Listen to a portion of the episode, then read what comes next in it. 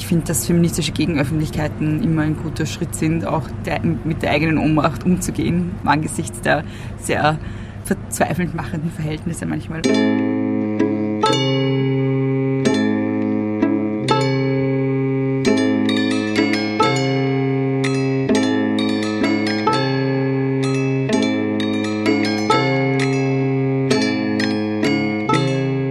Lieblingsplätzchen. Hi liebe Hörerinnen und Hörer, heute gibt's Lieblingsplätzchen Nummer 18. Ich bin Jana Wiese und ich war diesmal mit Beatrice Frasel an dem viertliebsten Platz in Wien. Warum wir uns nicht an einem von ihren Top 3 getroffen haben, hört's gleich am Anfang. Außerdem reden wir über Beas super coolen Podcast Große Töchter, ihre Dissertation zu Disney-Figuren und Heteronormativität und auch sehr viel über Instagram. Hört selbst. Hi Bea, was Hallo haben wir Jana. ja, wir sitzen draußen beim Landia. Das ist ein vegetarisches Restaurant, Lokal im 7. Bezirk. Warum ist das dein Lieblingsplätzchen? Mein eigentliches Lieblingsplätzchen ist ja meine, mein Zimmer in meiner WG. Aber sozusagen der Weg, der uns daher geführt hat, ist, dass ähm, ich zuerst, ich habe voll lange überlegt, was ich mir sonst aussuchen kann, weil ich bin voll der Stubenhocker eigentlich und bin sehr gerne zu Hause. Äh, weil warum soll man auch die Wohnung verlassen, wenn man nicht unbedingt muss? Ähm, und dann habe ich mir gedacht, nachdem meine Katze kurz, also vor kurzem gestorben ist und ich Katzen sehr liebe, äh, wäre es voll cool im Katzencafé im ersten Bezirk. Das mag ich wirklich sehr gerne. Weil Katzen. Ähm, Wo ist das? Im ersten Bezirk ist das in der, ich. Gasse weiß ich nicht genau. Okay. Eine Weil kleine Gasse im Ich habe schon mal davon gehört. Es ist Nico. Okay. Ja. Es ist gescheitert, ich bin nämlich allergisch gegen Genau, und dann war meine zweite Überlegung ähm, der Friedhof der Namenlosen. Ähm, der ist halt aber sehr weit draußen. Und ich habe mir auch gedacht, ich kann nicht im November von dir verlangen, dass wir draußen aufnehmen. Aber jetzt sitzen wir trotzdem draußen, also es wäre wurscht gewesen.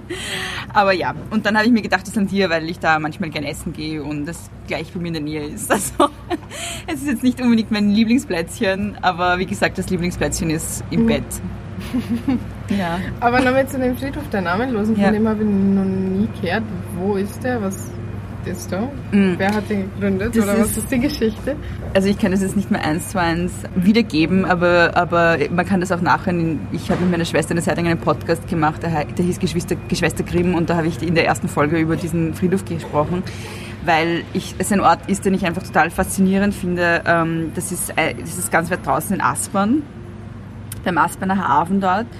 Und ähm, da wurden halt einfach, also nachdem von der, durch die Donau sehr viele ähm, unbekannte Leichen angeschwemmt worden sind, Okay. ähm, wurde da dann quasi ein Friedhof eingerichtet mit Leuten, deren Namen man nicht kennt. Und deshalb heißt der Friedhof der Namenlosen. Und ähm, es Es sind steht halt einfach nichts auf dem Grabstein. Genau, da steht dann manchmal einfach unbekannt, bei manchen steht einfach äh, circa sechs Jahre alt, manchmal steht auch die Todesursache dabei. Ähm, also es gibt auch welche, wo da steht durch fremde Hand gestorben und sowas. Ähm, also das sind halt sehr viele auch ähm, Suizidopfer. Ähm, genau, also es gibt ein paar, bei ein paar weiß man halt ungefähr die Geschichte, weil man sie halt quasi am Körper erkennt. Also zum Beispiel gibt es auch einige Fälle von schwangeren Frauen, die dann quasi in die Donau gegangen sind ähm, und dort angespült wurden. Ähm, also es ist ein sehr spannender Ort, ein sehr morbider auch, aber ich mag halt irgendwie so auch, ich mag halt dunkle, morbide Sachen auch sehr gerne und finde es halt immer wichtig, sich auch mit solchen Dingen zu konfrontieren und ja, ich finde es ich find's gut, dass diesen Menschen dann halt quasi dort ein Ort geschaffen wurde, wo man ihnen gedenken kann, auch wenn niemand mehr weiß, wer sie sind. Du hast schon ein super Schlagwort fallen lassen, Podcast. Du hast einen extrem coolen Podcast neben Geschwister Grimm, und zwar Große Töchter. Und ja, magst du mal sagen, was das eigentlich ist für die Hörerinnen und Hörer, die vielleicht nicht wissen, was du für einen Podcast machst? Ähm, ja, Geschwister Grimm mache ich nicht mehr aktiv, also wir haben das nur eine Zeit lang gemacht. Ähm, Kuchen. Ich habe gerade Kuchen bekommen, by the way, deshalb war es kurz leise. Und ich so, oh Gott, oh Gott. Ich habe ihn jetzt weggestellt, damit ich mich aufs Gespräch konzentrieren kann. Ähm, Große Töchter ist eigentlich auch aus einem anderen Podcast heraus quasi entstanden, weil ich habe, äh, ich mache seit Anfang 2017 She Who Persisted äh, mit ein paar amerikanischen Kolleginnen, die ich auf einer Konferenz in England kennengelernt habe, also sehr international irgendwie. Ähm, und ich wollte dann halt was deutschsprachiges machen, was auch weniger akademisch ist. Das war zumindest das Ziel. Also ich wollte was zugänglicheres, niederschwelligeres machen. Das war mir voll wichtig, weil ich halt finde, dass Who Persisted ganz oft sehr in akademischen Diskursen verhaftet ist und sehr research-lastig und Mhm. wir halt sehr viel Content machen. Der, Also welche Fachrichtungen kennt ihr? ähm, ja, total unterschiedlich. Also wir sind, das, was uns halt vereint hat, ist, dass wir halt Feministinnen sind und mit feministischen Theorien arbeiten. Ähm, aber ähm, also es war eine Historikerin, die äh, in Amerika lebt und unterrichtet, eine ursprünglich amerikanische ähm, PhD-Studentin, die jetzt in Großbritannien lebt, die äh, eher so bibelwissenschaftliche Sachen macht. Also die forscht auch zu ähm, subversiven Frauenfiguren in der Bibel. Und äh, dann war halt ich und die Liz, die, und das sind, wir zwei sind die, die das jetzt noch immer betreiben, weil die anderen beiden dann abgesprungen sind, weil es halt einfach zeitlich nicht mehr möglich war. Aber die Liz ist ähm, Professorin für Germanistik in, Amer in, in Amerika. Also das heißt, sie spricht auch sehr gut Deutsch. Äh, und die forscht ähm, zu ja, BDSM-Kulturen und SM in der Literatur, in der Okay. deutschsprachigen Literatur. Genau. Das ist Es ist eine sehr, sehr spannende Mischung. spezifisches Thema. Ja. Ja, cool. Äh, ja, aber große Töchter. Genau, und das ist, genau. Also, genau, und dann habe ich mir halt gedacht, es wäre irgendwie cool, wenn ich was Deutschsprachiges machen würde, was auch irgendwie, was nicht meine Mama hören kann, die, also schon Englisch kann, aber nicht gut genug, um ähm, jetzt akademischen Inhalten stundenlang zu folgen auf Englisch. Ähm, und überhaupt was, was halt irgendwie so, ähm, ja, theoretisch auch meine Oma hören kann und was halt irgendwie nicht jetzt total hochgestochen akademisch ist, sondern zugänglich auch für Leute, die keinen akademischen Background haben. Ähm, und Um was geht's? Hast Genau, es ist, also das habe ich noch nicht gesagt. Es ist ein feministischer Podcast auch ähm, und es äh, soll halt auch möglichst einen Österreich-Bezug haben. Also natürlich sind manche Themen sehr universell oder sehr in, jetzt in einem westlichen Kontext sehr ist konstant, aber es gibt auch einige so äh, tagespolitische Sachen, über die man redet. Genau. Und es gibt ähm, so Interviewfolgen eben, die halt so eine Stunde circa sind. Die kommen jede zweite Woche raus und dann zwischendurch gibt es immer wieder so Kommentarfolgen quasi von mir, wo ich halt dann irgendwas rente. ja. Wie bist du überhaupt auf die Idee gekommen, dass. Also, wie, wie bist du zum Thema gekommen, zum Thema Feminismus? Hm, Das kann ich gar nicht so sagen, weil das was ist, was mich schon immer begleitet. Und wie bist du dann Also- drauf gekommen, das zu verarbeiten zu Podcasts? Kannst du dir erinnern? Mm, Ja, also wie ich zu dem Podcast gekommen bin, kann ich mich erinnern. Wie ich zum Feminismus gekommen bin, kann ich nicht sagen, weil wie gesagt, das war irgendwie immer, immer da. Aber ähm, ich war, ich kann das zeitlich und, und örtlich noch ziemlich gut festmachen. Also ich war in London, ähm, weil ich für meine Dissertation halt quasi ein Auslandsstipendium hatte und da war ich irgendwie ein halbes Jahr dort und dann war ich dort sehr einsam und eine, die Birgit, eine, eine ja, gute Freundin von mir, die, äh, mit der ich davor auf einem Forschungsinstitut auch gearbeitet habe, die hat immer Podcasts gehört und ich habe damit halt überhaupt nichts zu tun gehabt und fand das immer voll komisch, weil warum sollte ich irgendwie beim Gehen jemandem zuhören, der redet, wenn ich doch Musik hören kann. Ähm, und sie hat mich dann irgendwie drauf gebracht, dass ich Podcasts zu hören anfange und in meiner Einsamkeit in London habe ich dann total, bin ich dann total drauf reingekippt. Also es war echt dann so meine, also ich habe mir zuerst gedacht, das ist voll komisch, Podcast so, keine Ahnung, ist nicht mein Medium und dann bin ich halt voll reingekippt. Und dann ist halt natürlich irgendwie auch so der Wunsch entstanden, warum mache ich nicht selber was? Und ähm, irgendwie, dass es ein feministischer Podcast ist, war irgendwie immer klar, weil das halt wie gesagt so mein Thema ist. Ja. Ähm, aber der konkrete Impetus eben zuerst für She Who Persisted war, als dann Trump Präsident wurde im November 2016 und ich dann irgendwie echt in ein voll das Loch gekippt bin, weil ich das so auf so vielen Ebenen so schlimm fand. Und äh, es war dann auch so das Gefühl von, ich kann nichts dagegen machen, aber ich mag zumindest das Gefühl haben, ich mache was.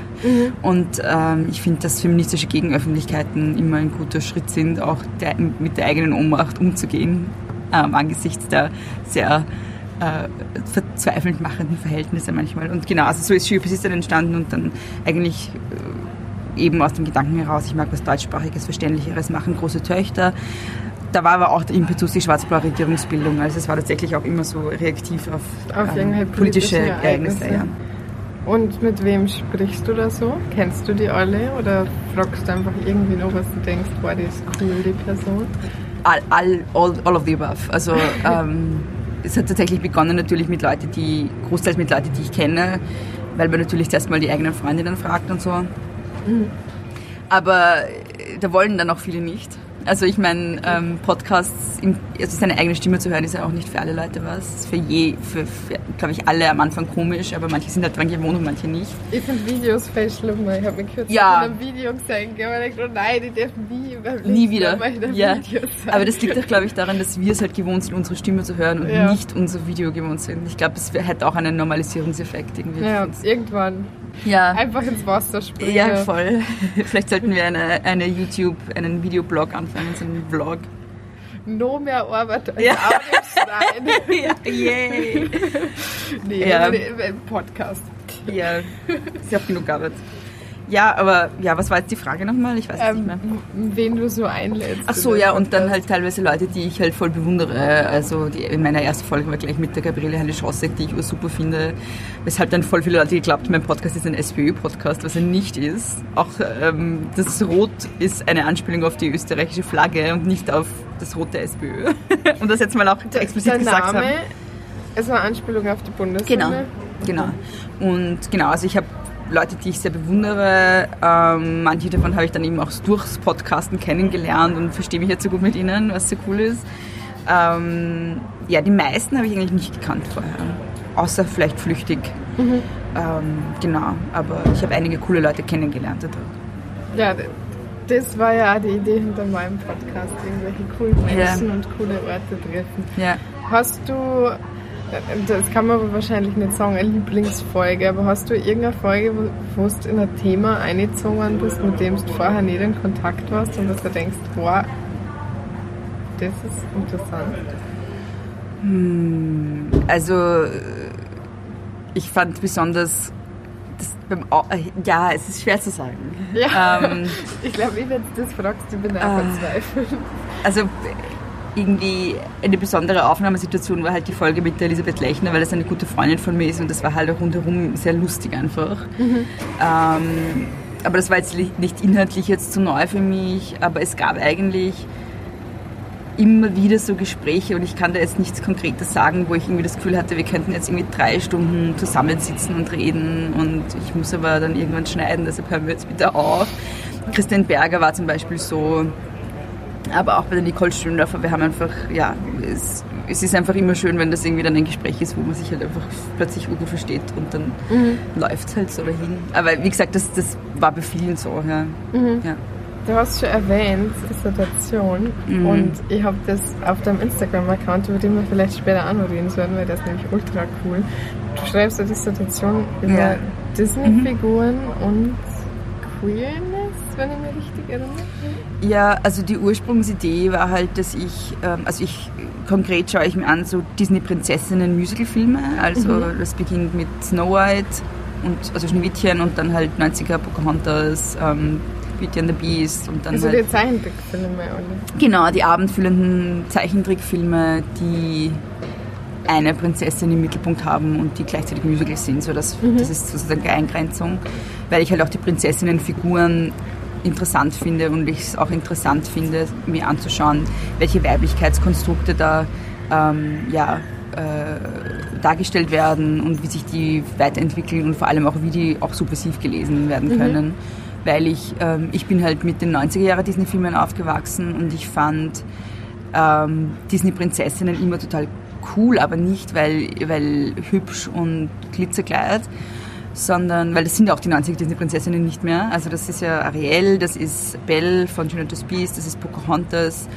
Ähm, die sind irgendwie alle sehr widerspenstige Töchter die irgendwie nicht das tun, was man ihnen sagt, die herumrennen, die irgendwelche Hobbys haben, die sie nicht haben sollen, also zum Beispiel Ariel sammelt irgendwelche Dinge, die sie nicht sammeln darf. Äh, Pocahontas rennt sehr her viel herum und ist irgendwie sehr sportlich und sehr, mhm. und sie sind alle auch sehr intelligente Frauen. Also es hat, es passt irgendwie nicht mehr zu diesem alten Bild der Disney-Prinzessin, die halt daheim ist und Wäsche wascht und singt und lieb wer, wer ist ein Beispiel für die? Eh Schneewittchen zum Beispiel. Also oder Cinderella und so, das mhm. sind halt Frauenfiguren, die sich sehr einfügen in ihr Schicksal und das ist halt bei den 90er Jahren Disney-Figuren nicht mehr so.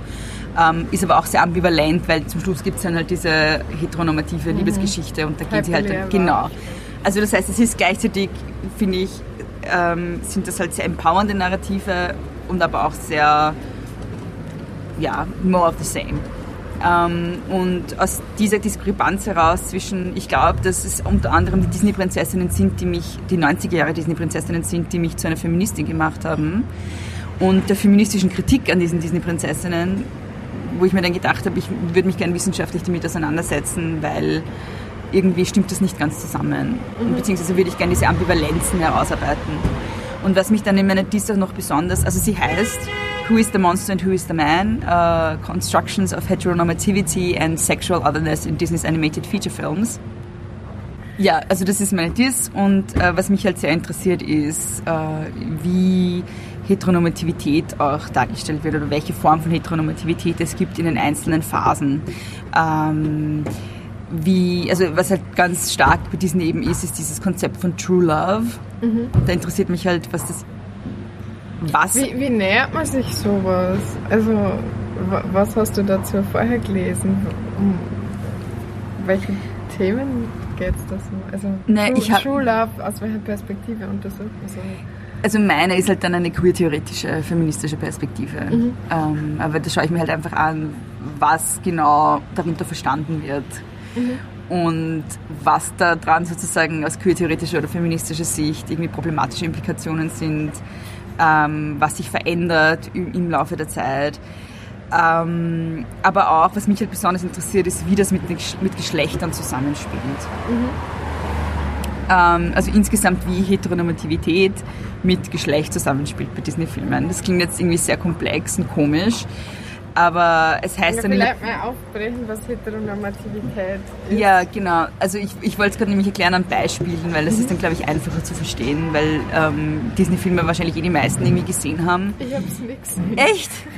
Gar noch nie, dass du nie einen Disney-Film gesehen Naja, schon, aber die ganzen Disney-Prinzessinnen-Filme habe ich nicht gesehen. Ich habe nie Ariel gesehen oder Echt? Pocahontas oder irgendwas Frozen habe ich gesehen. das ist auch einer. Ja. Aber der ist ja nicht aus den 90ern. Ja, aber ich habe mir ja die Achso, du schaust da die später genau. Naja, gut. Also ich kann, ich kann da vielleicht auf der wissenschaftlichen Ebene folgen und lassen wir dann quasi erklären, wie das nicht funktioniert. Ja, aber ich, soll ich mal Heteronormativität erklären genau, und dann sage ich genau, Beispiele genau. dafür. Also Heteronormativität bedeutet einfach, dass in einem bestimmten Kontext ähm, und in unserer Gesellschaft, würde ich sagen, ist es fast durchgängig so, Heterosexualität im Vergleich zu anderen Sexualitäten als Norm verstanden wird. Also es ist, wir gehen davon aus, dass jeder Mensch mal grundsätzlich heterosexuell ist. Wir gehen auch davon aus, dass es ein natürlicher äh, also ein natürliches Default-Setting ist, also dass es die natürliche Form von Sexualität ist, dass ähm, es die gesunde Form von Sexualität ist und zu diesen Glaubenssätzen sind wir halt über auch verschiedene, ja, wie soll ich sagen, wissenschaftliche Theoriebildungen gekommen. Also es gibt ja zum Beispiel die ähm, Psychoanalyse von Freud, die auch stark Heteronormativität mhm. ist, die sagt, du hast, bist, du hast dann sozusagen eine erfolgreiche, gesunde psychosexuelle Entwicklung abgeschlossen, wenn du dann am Ende heterosexuell bist. So. Also sehr verkürzt jetzt. Mhm. Ja. Das heißt, ähm, Heteronormativität ist grundsätzlich die Annahme, dass Heterosexualität natürlich ist, dass es normal ist äh, und dass es normativ ist. Mhm. Ist das verständlich? Ich glaube schon. Ja, okay. Ich, ich hoffe es. Ja, Das ist das mit Niederschwelligkeit. Ja, ich, ich, ich frage mich auch, wer, wer hört jetzt uns zu gerade? Ja, genau.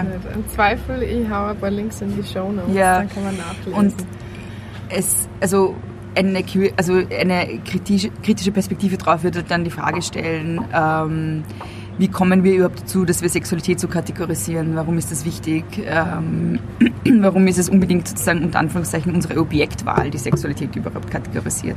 Warum müssen wir ihn homosexuell, heterosexuell kategorisieren? Warum ist das wichtig, das Geschlecht der Person? Warum nicht nach irgendwelchen anderen Kriterien? Oder ähm, auch überhaupt, welche Art von Berührung fällt unter Sexualität und was nicht. Das ist ja alles auch irgendwie ähm, kulturellen, soziokulturellen Zuschreibungen unterworfen, die jetzt auch nicht irgendwie auf, auf Bäumen wachsen, sondern halt auch kulturell gemacht sind in gewisser Weise. Ja, genau. Und hast du schon irgendwas festgestellt bei deiner Untersuchung von den Disney-Figuren, dass die Ja, also ich wollte die Beispiele nennen eben, Ja. genau. Also ähm, was ich, also das plakativste Beispiel, nenne ich jetzt gleich mal zuerst, sind halt zum Beispiel die Disney ähm, äh, Bösewichte, Villains oder Bösewichtinnen. Ähm, ein, ein Weg, um die quasi als zu vilifizieren, also um, um sie böse zu, darzustellen, zu konstruieren, ist, dass man sie halt als sehr transgressive, subversive Charaktere darstellt in Bezug auf ihre Geschlechterperformance, also in Bezug auf ihre Geschlechterdarstellung. das heißt, sie entsprechen nicht der Genau. Und da haben wir dann diese, diese, äh, diese Diskrepanz zwischen einerseits der total heteronormativen ähm, äh, Hauptfiguren, der Prinzessin und dem Prinz meistens, ähm, die auch davon definiert sind, sozusagen im Character Development, also in ihrem, wie sagt man auf in Deutsch? Charakterentwicklung, genau, ähm, dass sie eben sich entwickeln bezogen auf die Liebesgeschichte, die sie da leben oder im Hinblick auf eine potenzielle Liebesgeschichte. Also das ist ja meistens die Geschichte der Prinzessin.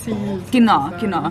Also das, dadurch sind sie definiert und die, die Bösewichtinnen und Bösewichte sind halt vor allem gerade in den 90er Jahren ein krasses Gegenstück dazu. Ähm, sind halt oft zum Beispiel beim Governor Radcliffe in, in Pocahontas.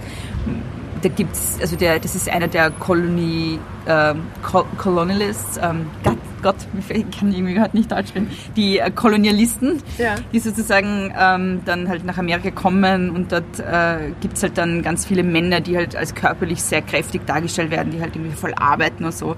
Und der Governor Radcliffe Also ist halt dann... Männer. Genau, natürlich, ja, klar. ja.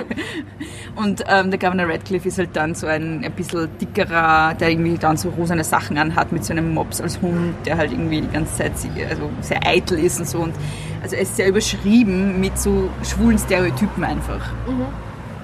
Oder in... Aber er ist trotzdem eine mächtige Figur. Genau, er ist trotzdem eine mächtige Figur, aber er ist halt der Bösewicht und es ist halt äh, sozusagen das, äh, die schwulen Stereotype, mit denen er überschrieben ist und diese teilweise Subversivität in Bezug auf Geschlecht sind halt das, was sie unter anderem auch als böse markieren. Ähm, noch viel plakativer ist das mein Lieblingsbeispiel das von Ursula, also der Ursula, der ähm, Meereshexe bei äh, Ariel.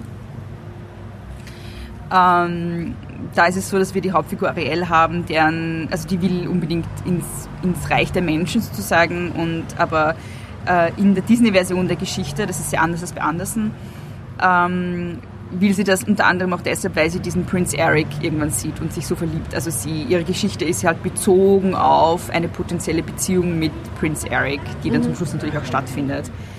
Ähm, sie, ist, sie hat irgendwie eine klassische Barbie-Figur. Sie ist sehr, also sehr heterosexualisiert. Ja. Und Ursula ist tatsächlich einer Drag Queen nachempfunden, nämlich der Drag Queen Divine. Die ist, Okay. Das ist eine, eine ja, sie war aus New York, sehr, eine sehr schillernde Figur, die auch sehr, wie soll ich sagen, sehr subversiv war, weil sie ähm, eben nicht nur Drag Queen war, sondern auch zum Beispiel in John Waters Filmen mitgespielt hat. Also sie ist sehr bekannt durch Pink Flamingos, wo sie zum Beispiel... Ist die Motivation von den SkriptschreiberInnen von den Disney-Filmen auch bekannt? Also kannst du die mit einbeziehen? Oder schaust du nur später? Also ich schaue mir hauptsächlich die, das Produkt selber dann an, ähm, aber es ist teilweise bekannt, ja. Also man weiß zum Beispiel, dass ähm, also die erste Phase von diesen Disney-Filmen war sozusagen in den, bis in die 60er Jahre, als Disney noch gelebt hat. Dann ist er gestorben und dann gab es irgendwie so einen ziemlichen Einbruch. Auch, also ein, einerseits künstlerisch und andererseits aber auch finanziell. Und dann wurden eben Anfang oder 1989 konkret mit ähm, The Little Mermaid diese alten Disney Princess Musicals wieder revitalisiert und damit auch der Erfolg. Und was sie gemacht haben, um die zu revitalisieren, ist, dass sie ganz viele Leute von Broadway eingestellt haben mit Disney. Und das hat in der Praxis geheißen, dass sie sehr viele schwule Männer eingestellt haben mit Disney. Ähm, Und unter anderem den Howard Ashman, der ein sehr bekannter Lyricist dann war. Und der hat, also der hat tatsächlich dann zum Beispiel in, ähm, also und das ist auch, glaube ich, etwas, wo sehr viele queere Subtexte auch herkommen bei Disney. Ähm, also die, die der, drunter geschummelt haben. Genau. Einfach. Und der hat zum Beispiel auch in, deshalb liebe ich diesen Film auch sehr, aber das ist halt was, was man nur lesen kann, wenn man es weiß. Also in den Film, aus dem Film rauslesen kann, wenn man es mhm. weiß. Der hat in der Figur des Beasts, Verbietende Beast, seine ähm, Erfahrung als schwuler Mann verarbeitet, äh, mit quasi ausgestoßen sein. Er war auch AIDS-krank und ist dann halt quasi im Laufe des Prozesses des Filmemachens gestorben. Und wenn man sich dann anschaut, welche Lyrics er geschrieben hat für die Lieder dort und so, das ist halt sehr eindrücklich eigentlich auch eine Erzählung von seiner Erfahrung mit homophober Ausgrenzung und irgendwie der Ausgrenzung als AIDS-kranker Mann. Mhm. Ja. Genau. Und das, also es gibt mehrere solche, solche Erzählungen, ähm, aber das Problem mit so autobiografischen Sachen ist halt immer, ähm, wenn du nicht in den Kopf von jemandem reinschauen kannst, kannst du es halt nie wirklich wissen. Deshalb ist es, glaube ich, ähm, sicherer, sich sozusagen den Text an sich anzuschauen. Mhm. Genau. Mhm. So, jetzt habe ich die bei Ursula unterbrochen, die der Drag Queen. Genau, na, ich wollte nur sagen, dass die halt tatsächlich einer Drag Queen nachempfunden ist. Also es ist irgendwie ist eine sehr interessante Figur, weil sie ähm, zwar als Frauenfigur benannt ist, aber einige Auftritte sozusagen von ihr in dem Film sehr an eine Drag-Performance erinnern. Sie sehr exaltiert ist, irgendwie einen sehr voluminösen Körper hat, der halt überhaupt nicht der heterosexuellen Norm entspricht. Also man sieht einen sehr starken Kontrast zwischen ihr und Ariel. Und sie, die Ursula ist halt auch deshalb interessant, weil sie ähm, Weiblichkeit so übertrieben inszeniert. Also sie ist sehr stark geschminkt, hat aber gleichzeitig eine sehr tiefe Stimme mhm. und so. Also ja. Okay, das, das klingt voll spannend. Ja. Also wenn die Dissertation fertig ist, dann lesen Sie gerne. ich hoffe, sie ist irgendwann mal fertig. Es ist nicht so einfach. Das glaube ich. Ähm, du hast eine Instagram-Story Highlight namens Be Furious und das mhm. schließt ja eigentlich gut an deine Dissertation und ja, an die Heteronormativität, mhm. die du halt dekonstruierst, an. Mhm. Magst du vielleicht darüber erzählen, was, was damit auf sich hat? Warum Furious? Na, es ist eine Anspielung auf das Bi-Curious, mhm. also auf, dieses, ähm, auf diese Idee, dass man ähm, es werden oft bisexuelle Menschen als bi-curious bezeichnet oder, oder ja, weil es halt irgendwie nur so als Herumprobieren verstanden wird. Und ich habe es dann halt äh, bei Furious genannt, weil ähm, Furious bedeutet halt wütend. Das ist ja voll cool. Das, okay, cool, das habe ich nicht verstanden. Aber wa wa warum bist du Furious?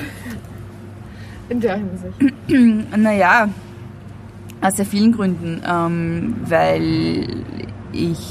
Ähm, puh, da müsste ich jetzt weit ausholen. Also. Ich. Ähm, die weil mich halt einfach sozusagen ein, ein, ähm, ja, die Normsetzung von Heterosexualität und Monosexualität furious macht. Monosexualität heißt halt, dass man sozusagen sich auf ein Geschlecht bezieht in seiner Sexualität. Ähm, und ich halt einfach finde, dass sowohl außerhalb von LGBTIQ-Kontexten als auch in einer breiteren, in einem breiteren gesellschaftlichen Kontext, also im Mainstream sozusagen, bisexuelle Menschen halt ähm, sehr negiert werden, sehr ausgegrenzt werden, zum Teil auch ähm, ihre eigentliche Existenz sozusagen in Frage gestellt wird. All diese Dinge. Also da gibt es sehr viel sozusagen. also einerseits ist es natürlich daraus entstanden, so aus meiner eigenen Geschichte auch. Jetzt ist es schon wieder laut. Also ja, ihr merkt, es sind hier Baustellen rundherum. ähm, ja genau, also eigene Geschichte einerseits ähm, und so den eigenen Struggle, den ich hatte ganz klischeehaft. Ähm, und dann aber auch natürlich so die, später dann halt eine theoretischere Auseinandersetzung damit, eben über die Gender Studies auch. Was hast du eigentlich studiert? Gute Frage.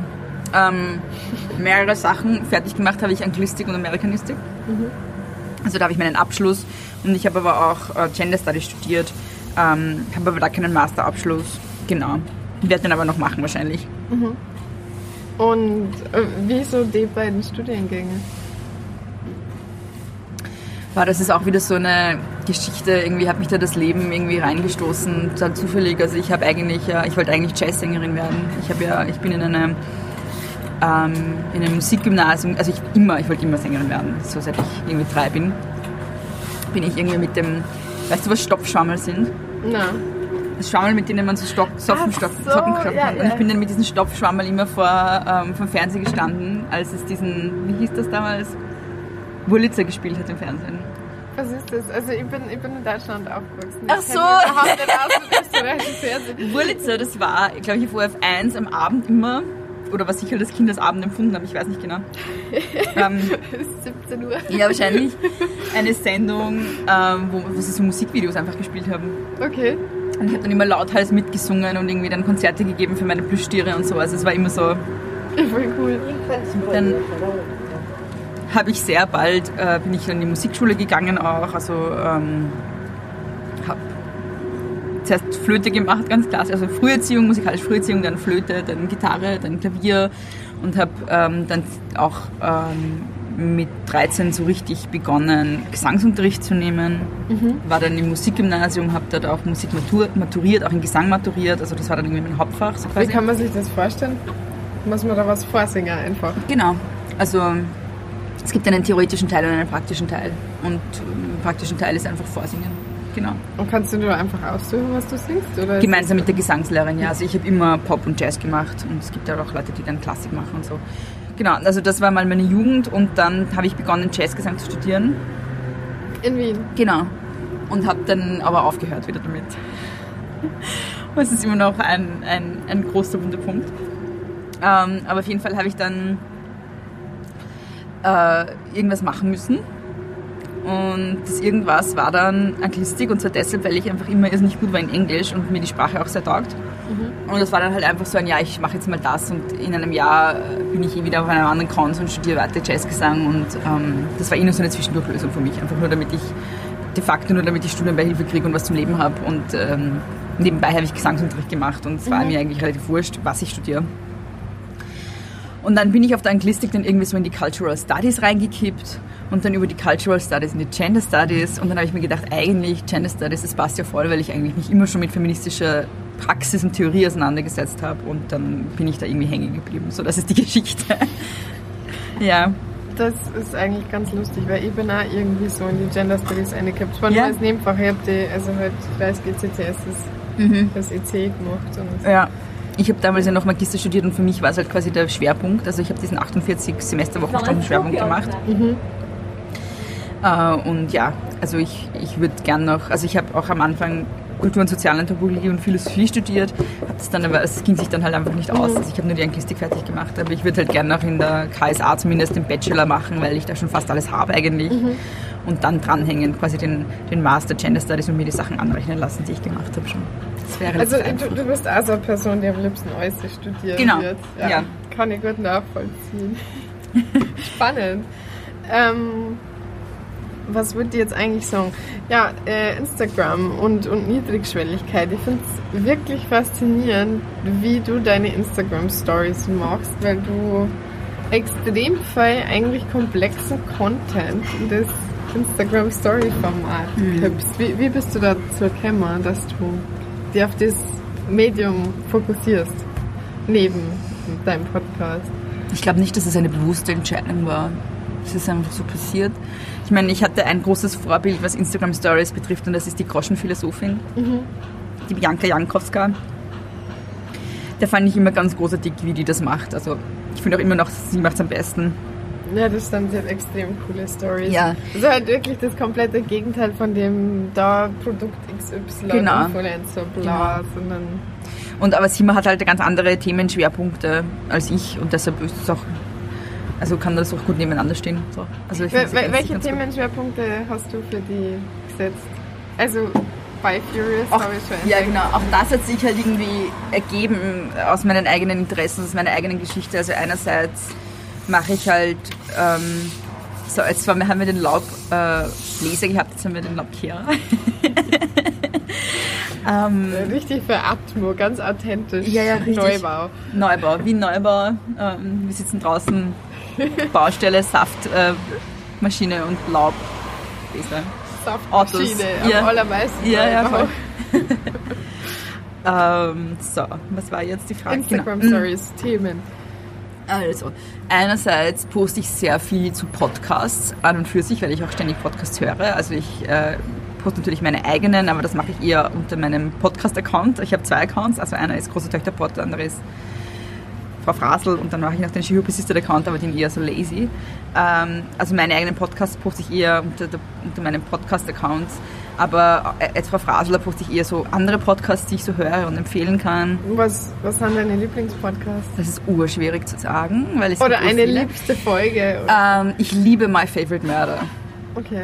Was das ist, ein äh, amerikanischer, also es sind zwei Frauen, zwei Comedians eigentlich, Karen Kilgariff und Georgia Hartstock.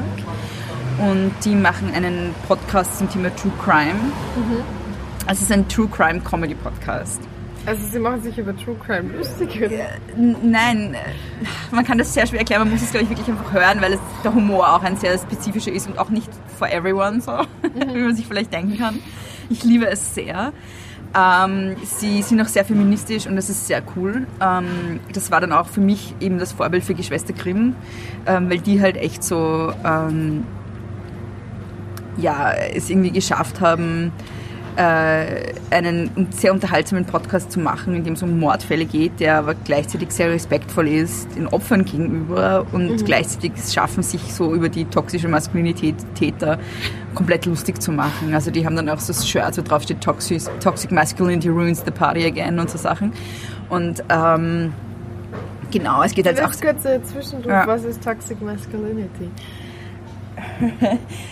was ist Toxic Masculinity? Mm, Toxic Mas also toxische Maskulinität oder Männlichkeit auf Deutsch ist eine Form von Männlichkeit, die bei uns gesellschaftlich sehr prävalent ist, also sehr weit verbreitet, sehr als Norm verstanden wird oder als Ideal von Männlichkeit.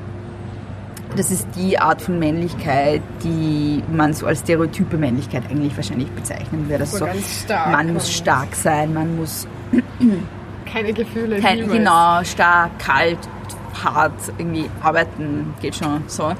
Ähm, und das führt natürlich dann dazu, dass äh, einerseits ähm, ähm, ja, Männer selber darunter leiden, weil sie halt dann zum Beispiel undiagnostizierte psychische Erkrankungen haben, wie zum Beispiel Depression, ja, wird bei Männern viel seltener diagnostiziert, weil sie einfach nicht zum Arzt gehen mhm. oder weil sie einfach, äh, weil, sie, weil sie nicht in ihr Konzept passt, von Männlichkeit sich helfen zu lassen oder auch weil sie äh, bestimmte Probleme halt überspielen mit ähm, zum Beispiel Wut. Ja.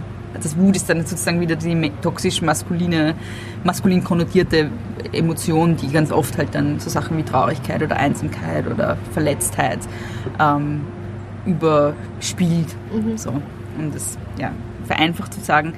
Ähm, es führt dazu, dass Gewalt als Lösung gesehen wird für beispielsweise Beziehungsprobleme. Es führt dazu, dass Frauen als Besitz gedacht werden. Ähm, ja, also es ist halt eine Form der Männlichkeit, die ungesund ist für alle Beteiligten, sowohl die Männer als auch die Frauen, die mit diesen Männern zu tun haben, als auch alle anderen Menschen, die mit diesen Männern zu tun haben. Ähm, es führt dazu, dass man für Männer, dass man nicht sozusagen ähm, äh, ja, wie gesagt, nicht regelmäßig zum Arzt geht zum Beispiel und genau. Also, es ist einfach ungut. Es ist einfach ungesund, deshalb ja. auch toxisch. Ja. Ich glaube, was falsch verstanden wird immer ist, dass ähm, damit Männer an sich irgendwie als toxisch bezeichnet werden, aber das ist nicht so. Ja. Es gibt auch andere Formen von Männlichkeit. Äh, es gibt andere Formen, jenseits von Weiblichkeit und Männlichkeit sein Geschlecht zu verstehen. Also man mhm. muss es ja auch nicht immer so festlegen, dass es Männlichkeit ist, diese bestimmten Eigenschaften. Das kann ja auch, ja, also man kann ja auch Mensch sein, so mhm. ab und zu. Ähm, ja, und es, es gibt vor allem, also und vor allem toxische Männlichkeit ist eben nicht, äh, ist auch sozusagen die ersten EmpfängerInnen oder Empfänger davon sind ja die Männer selbst, die dann, ja, und das, man weiß auch statistisch, dass es dann zu allen möglichen ähm, äh, ja, Phänomenen führt, wie häufigere Selbstmorde, äh, sterben früher, gehen seltener zum Arzt und so weiter und so fort. Ja. Mhm.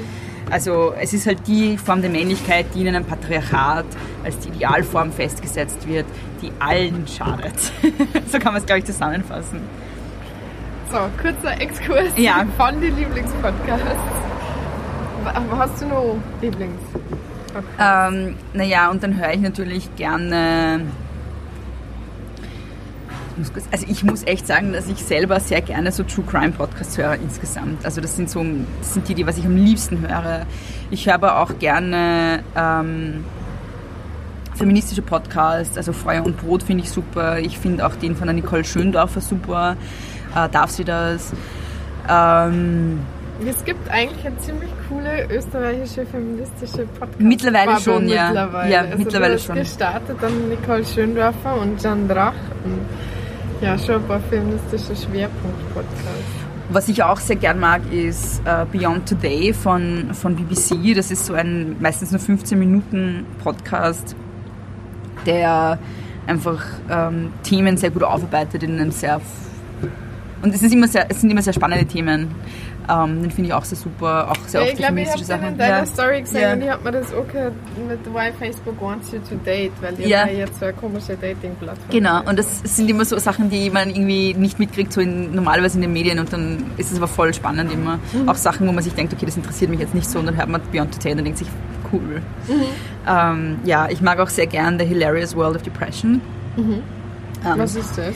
Das ist so großartig. Das ist ein John Moe heißt der Host. Der ist selber, ähm, ich glaube, er war einfach Radio-Host vorher. Und ähm, die erste Staffel und die Ausgangsidee war quasi, dass er Comedians ähm, interviewt zu ihren psychischen Erkrankungen, vor allem zu den Depressionen. Deshalb auch der Hilarious World of Depression. Und ich liebe ihn einfach sehr, weil es einfach sehr ein einfühlsamer Podcast, gleichzeitig aber auch total lustig. Ja, Na, werden wir mal anhören. So, und jetzt gehen wir Ja. eigentlich noch mit zur eigentlichen Frage zurück. Ich Wir weiß nicht mehr, was das ist. Tunnel aufgefallen, kein Problem. Ah, Äh, Instagram Stories. Instagram Stories. Genau, also Das ist Podcasts. das Spannendste. Man kann sich in die tausend... äh, Podcasts sind natürlich alles mögliche an feministischen Content. Also der Letz in letzter Zeit war halt die True Fruit Sache sehr prävalent. Ähm, grundsätzlich im, Was war das? Für alle, die es vielleicht nicht mitgekriegt haben. True Mhm. Fruits, super deppere äh, Smoothies. ja, du hast es eigentlich gerade zusammengefasst, hätte ich nicht gesagt. Super depperte Smoothies. Das wäre auch ein guter Werbeslogan eigentlich für sie. Das wäre wenigstens ehrlich. Ähm, ja, also die Smoothies selber sind ja nicht deppert. Es ist Das die, stimmt. die Werbung für die Smoothies, die deppert ist. Also True Fruits macht halt einfach seit Jahren sehr verletzende, sexistische, rassistische, auch behindertenfeindliche, teilweise flüchtlingsfeindliche Werbung. Ähm, mit so Slogans wie abgefüllt und mitgenommen und so. Unser Quotenschwarzer und so lustige Sachen halt. Ähm, genau. Oder, äh, äh, warte, wie wird das, wie wird das eine? Ähm, noch mehr Flaschen aus dem Ausland und so. Und dann sagen sie halt, das ist irgendwie eine Anspielung auf die rechte Politik in Österreich und eigentlich wenden sie sich dagegen, aber natürlich ähm, geht es halt sehr darum, wie das rezipiert wird auch.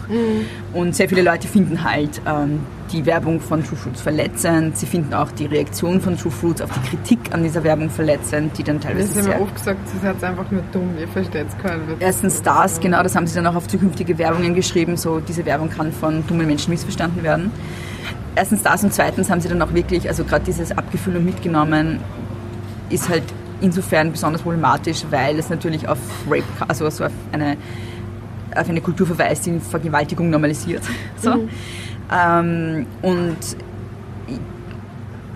da, das, also ich, ja, auf die Kritik daran haben sie dann auch halt auch ähm, bei Betroffenen sexualisierte Gewalt, die dann gesagt haben, hey, ich finde das urtriggernd, das ist irgendwie urschlimm, das zu sehen auf einem Plakat, die dann zu denen sagen, ja, wieso hast du gleich ein Penistrauma? Also, dass man dann halt auch mit Leuten so umgeht, ist halt eine ein weiterer Kritikpunkt.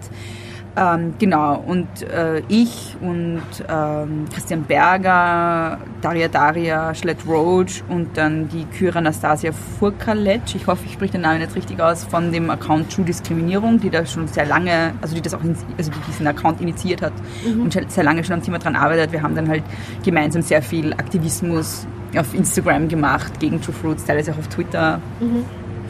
Und haben da schon einige Sachen erreicht auch, was ziemlich cool ist, genau. Also Insta-Online-Aktivismus ist mehr als nur nix. Also das Ist mehr als nix, ganz, ja. Ja, voll. Ganz oft so äh, Instagram-Aktivismus ist jetzt auch nicht Fall, dass irgendwas tat, aber das ist halt Ja. eigentlich überhaupt nicht so. Nein, ich überhaupt find, nicht. Das war ein super gutes Beispiel. Auch wenn man Hashtag auf mein Sketchnote schon, der jetzt wieder aktuell werden ist, Platz für Hoden. Das ist so eine lustige Story-Sammlung Ja. angefangen. Wa- Was war da der Auslöser dafür? Da habe ich auch übrigens für große Töchter eine Folge dazu gemacht, also man kann das auch nachhören. Aber der Auslöser war, dass, ich weiß jetzt nicht mehr wer es war leider, aber eine Frau hat ähm, auf Twitter gepostet ein Bild von Männern, die halt total breit dort gesessen sind und sie hat halt kaum Platz gehabt. Und der ähm, Chefredakteur des Falters, der Florian Klenk, hat dann drunter gepostet, ja so quasi, was sollen Männer auch machen? Die haben halt Hoden, die können halt, die müssen halt so sitzen, damit es nicht wehtut, so sinngemäß. Ja. Mhm. Und dann ist er halt natürlich auf Twitter ziemlich verarscht worden von einigen Leuten. Ähm, und so hat sich dann irgendwie der Hashtag Platz für Hoden entwickelt. Also ich habe mir dann gedacht, man braucht irgendwie einen Hashtag. Und ähm, ja, es sind dann einige sehr lustige Memes und so draus entstanden. Und äh, ja, es war sehr amüsant und Genau, und jetzt ist es halt wieder aktuell, weil halt die Wiener Linien diese Kampagne gegen Manspreading gemacht haben. Also Manspreading bedeutet, dass Männer halt breitbeinig in der U-Bahn oder in öffentlichen Verkehrsmitteln sitzen und sich halt sehr viel Raum nehmen, denen eigentlich nicht zusteht, weil eigentlich pro Person ein Sitz gedacht ist und dann halt ganz oft auch Räume von, also den Raum von Frauen einschränken. Und da geht es halt irgendwie ganz stark da um, um Ressourcenverteilung, in dem Fall halt die Ressource Raum, mhm. äh, weil das halt auch oft dann sehr abgetan wird, als es ist ja, also Entschuldige, aber mit so einem Scheiß setzt sich auch auseinander. Nein, es geht darum, wer, wem steht welcher Raum zu. So, mhm. Das ist wichtig und ähm, genau, so ist der Hashtag entstanden. Hast du Fei negative Rückmeldungen auf sowas? Ich schätze mal schon. Ja, ja, mass ja massenhaft. Also ja. Also du wirst äh, mit Müll überschüttet. Also. Ja, sehr. Und also es war, es gibt immer so Hochzeiten. Das Schlimmste war eh die True Fruit Sache, äh, weil da halt auch wirklich Rechte drauf gesprungen sind dann. Also ich habe da ja dann auch in, im Neon Magazin vom Stern so einen Kommentar geschrieben dazu. Und da hat dann der Leipziger Chef, also der Chef der Leipziger Identitären, eine Replik drauf geschrieben und dann kannst du dir vorstellen, welche Leute dann auf meinen Profilen waren. Also es war dann echt so, okay, ich muss mal kurz... Offline. Ja.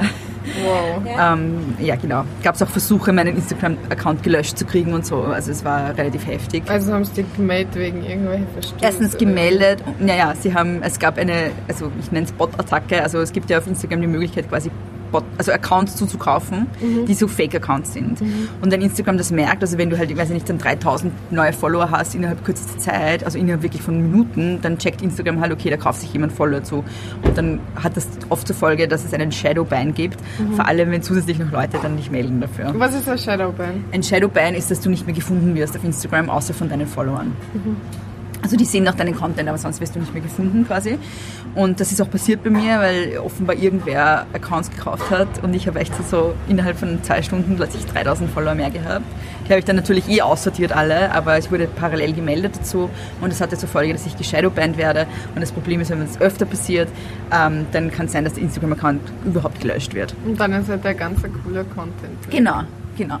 Also das war scheinbar das Ziel der Attacke so quasi, aber ich habe halt dann eben auf privat schalten müssen und dann halt die ganzen Spam-Accounts händisch aussortiert und ich mhm. weiß gar nicht, ob ich immer noch Shadow gebannt bin, aber das war halt die Folge davon und das war auch sehr belastet irgendwie, mhm. weil es ist zwar nur ein Instagram-Account und ich könnte einen neuen machen, aber mein Instagram-Account ist halt neben meinem Podcast so mein wichtigstes aktivistisches Medium und auch jetzt nicht ganz, wie soll ich sagen, also es ist für mich nicht irrelevant. So. Mhm. Ja. Hast du die Sachen irgendwo anders nur liegen oder also sozusagen ein Instagram-Account-Backup? Das wäre eine gute Idee eigentlich, sollte ich vielleicht machen. Also so eine Spiegelung auf deiner eigenen Webseite, wo man ganzen Content zeigt ohne Instagram. Aber das, dann ich geht halt der Witz verloren von genau. Instagram. Das genau. ist so schade. Ich habe halt alles natürlich als Foto irgendwie noch gespeichert und so, aber ja, es, so wirklich nicht. Mhm. Ja. ja. aber hast du eine positive Rückmeldung wahrscheinlich? Auch sehr viel. eine Community ja. um die Ja, auch sehr viel. Ja, also es gibt, ich kriege sehr viele liebe Nachrichten das Problem ist halt bei mir, also vielleicht ist es von mir ein Problem oder insgesamt ein Problem, dass ich halt einfach sehr äh, dann oft auf die negativen Nachrichten fokussiere oder vielleicht ist es auch Human Nature, dass wir halt dann die, die ganze, ganze Lob und die, die positive die Zusprache, die wir kriegen, irgendwie nicht so wirklich dann wahrnehmen und dann eher so wahrnehmen, wenn jemand sagt, du deppere, schiere Feministin, gesterben mhm. oder so. Ähm, oder du gehörst von Asylwerbern vergewaltigt. Beste Beschimpfung. Ja. Ähm, ja, es kam, also solche Sachen kommen halt auch. Es, mhm. Also es kam auch zum Beispiel, ähm, das war eine Frau, die mir das geschrieben hat, das fand ich besonders arg. Die hat mir dann auf die True Diskriminierungssache auch geschrieben, so ja, das ist ja vollkommener Scheiß, was du machst und ähm, wegen so einem Scheiß heulst du herum und weißt du, wenn, du, wenn du wirklich heulen würdest, wenn ich mal wer vergewaltigen würde und so und das fand die halt lustig und ich so, okay, danke.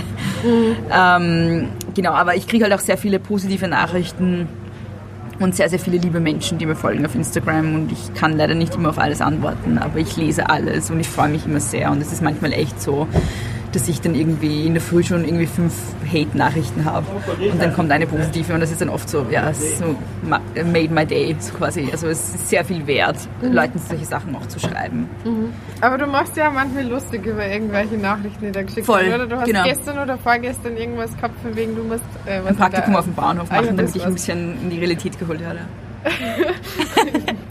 Eine Freundin von mir hat sich dann übrigens gemeldet, ich habe ihr noch nicht zurückgeschrieben, die hat tatsächlich einen, einen Bahnhof im Superland und die hat gemeint, ja, sie hätte ein Praktikum.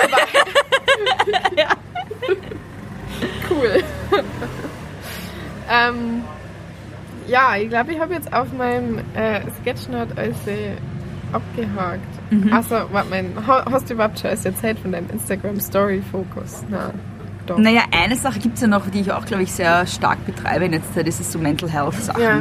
Also das, glaube ich, also es ist, glaube ich, so einerseits so LGBT oder Bi-Aktivismus, es ist Feminismus, es ist Podcasts und dann ist es noch Mental Health. so würde ich sagen, oder? Das sind meine Schwerpunkte. Ja, also so ganz Verentstigmatisierung. Mhm. Ja, wie, wie sind die Reaktionen da drauf? Kriegst du irgendwelche Nachrichten so, äh, warum schreibst du darüber? Warum sagst du sowas? Das doch für dich? Ja, witzigerweise nicht äh, online. Also ich glaube, da sind dann Leute doch zu... Ich, also ich bin mir sicher, dass sich Leute oft denken, was ist, was ist mit der so? Also was soll das? Ähm, aber das schreibt mir niemand in Bezug mhm. auf solche Themen. Ähm, was ich in letzter Zeit manchmal kriege, und das finde ich verletzend, ist von Leuten so aus meinem Leben, die irgendwie finden, dass, was ich, es kommt meistens nicht explizit, es kommt so implizit daher in irgendwelchen anderen Aussagen, wo ich dann das Gefühl habe, sie finden einfach, dass ich da irgendwie total unprofessionell auftrete und dass das was ist, was eigentlich in einem Online-Auftritt keinen Platz hat und dass ich zu persönlich bin in dem, was ich teile. So. Mhm. Und das ist natürlich einerseits auch bei mir immer eine Überlegung, weil man macht sich ja auch verletzbar. Andererseits erreichst du wen? Ja, und ich mache die Sachen ja auch, weil sie politische Relevanz haben. Also ich mache all diese Sachen, weil sie politische Relevanz haben. Mhm. So. ähm, ja, genau. Dann würde ich sagen Lieblingsplätzchen. Ich habe dir Kekse mitgenommen. Was sind deine Lieblingsplätzchen? Ähm, das kann ich auch so nicht sagen. Äh, ich habe immer so die Superlativfragen. Das ist schon gemein. Wie wenn wer fragt, was ist dein Lieblingsplätzchen? Pff. Ja, voll. Es ist halt voll schwer zu sagen, das ist mein Lieblingsplätzchen. Also im Sinne von Keks. Keks, ja. ja. Es ist nicht so einfach. Welche, die ich sehr gern mag, sind diese von Sonnentor. Deshalb habe ich dir die mitgenommen heute. Das sind ähm, Ingwer-Glückskekse. Oh, das kennt sie ähm, Aber ich... Äh, ich habe heuer noch keine Weihnachtskekse gebacken, aber das hätte ich vielleicht machen sollen im Vorfeld. Aber ich backe auch sehr gerne. Gern? Ja, ja, ich backe sehr gerne Kekse auch. Ähm, und ich esse auch sehr gerne Kekse. Und es gibt eine Reihe an Keksen, die ich mag. ähm, ich liebe Lebkuchen. Äh, ich liebe alles, was mit Schokolade zu tun hat. So, ja. Und ich, ich kann mich nicht entscheiden für eins. Aber okay. die sind auf jeden Fall gut. Dann du jetzt mal ganz sneaky uns aufmachen und hoffe, dass ja. ich nicht Ärger kriege von der Bedienung. Wie geht das auf? Ich glaube, man muss irgendwie. Ja, muss man zerreißen. Also ich finde die ganz gut, so von den Knusper, Knusper. Ja. ja, und wenn wir schon da sind, magst du vielleicht nochmal, du hast es schon mehrmals erwähnt, aber erzählen, wie man die im Internet findet. Magst du auch? Ja, ich nehme auch eines, damit man schön, ähm, weil Leute lieben das, wenn man im Podcast ja, schmatzt und isst. Ja. so. Mm. Dafür gibt es Kapitelmarken. Machst du das? Mhm. Ich mach das nicht. Einfach drüber springen. Das sollte ich vielleicht auch machen, das ist wesentlich professioneller, als wie ich es mache. Ja, es macht aber echt viel Arbeit. Okay, dann mach ich es nicht. Nein, mach es trotzdem, das ist cool. Mm. Ja, wie findet man die im Netz? Mm. So. Also. ich habe eh schon gesagt, auf Instagram Frau Frasel. Mm. Auf Instagram auch. Findet man große Töchter, große Töchter Pod. Mit OE und Doppel S. Genau. Diese Umlautnamen, mhm. Lieblingsplätzchen, das ist ja, so. Gott, ja, voll. Geo Persisted findet man at, ich glaube, at Geo Persisted, da bin ich mir aber jetzt nicht sicher. Auf Twitter findet man mich auch Frau Frasel. Mein große Töchter Podcast hat keinen extra Account auf Twitter. Ja, auf Facebook bin ich auch so. Bisschen. ähm, unter meinem Namen. Man findet meinen Podcast unter www.großetöchter-podcast.at, auch wieder mit zwei S und E, oder shihupersisted.com. Mm, genau, und die Podcasts hören kann man im Grunde überall, wo es halt Podcasts gibt. Also einerseits auf der Homepage natürlich, andererseits ähm, findet man es auch auf Apple Podcasts und die Stitcher und Spotify und halt überall. So. Okay, cool. Dann vielen Dank, liebe Bea. Es war sehr Ja, danke, liebe Jana. und bis zum nächsten Mal, meine lieben Hörerinnen. Das war's mit Folge 18. Lieblingsplätzchen ist ein Podcast-Projekt von Jana Wiese. Ihr findet es im Web unter www.lieblings-plätzchen.com, auf Facebook, Twitter und Instagram als @liebplätzchen. Achtung, das Ä wird immer mit AE geschrieben. Die Musik im Hintergrund stammt von Ergophismus. Die nächste Folge von meinem Podcast gibt es erst im neuen Jahr. Falls es in der Zwischenzeit langweilig wird und auch wenn nicht, schreibt mir doch einen Kommentar ins Blog oder auf Social Media. Eine Bewertung auf Apple Podcasts, am besten mit 5 Sterne, wird auch sehr cool. In Folge 19 ist dann übrigens Hannah Poppenwimmer vom Social Attitude Magazin zu Gast. Bis dann!